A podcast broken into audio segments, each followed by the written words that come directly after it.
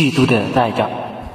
南宋时期，有个名叫苏大章的人，非常喜欢易经，平时潜心研究，有自己独特的见解，在当地颇有名望。有一年，苏大章报名参加乡试，做了一个梦，梦到自己中了第十一名。他对这个梦，他对这个梦深信不疑，于是高兴地逢人就讲这件事。当时有一个跟苏大刚。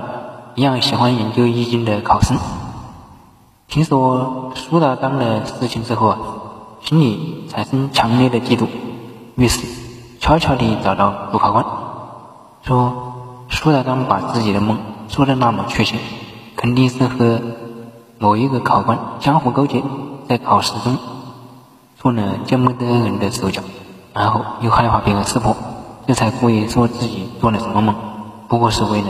震耳目光。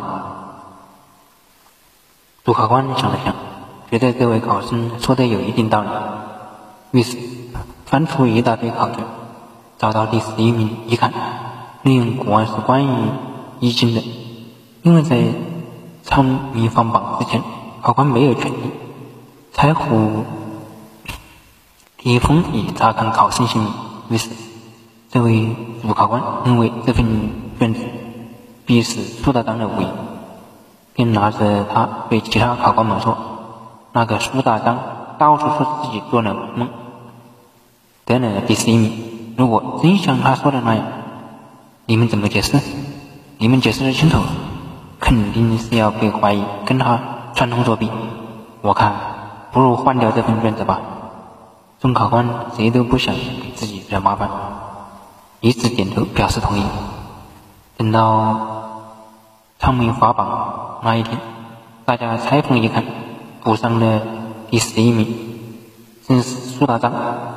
再看那份被撤换掉的卷子，姓名赫然是那个打小报告的考生。这位考生因为嫉妒心太重而去捉弄人，毁掉的断是自己的大好前程。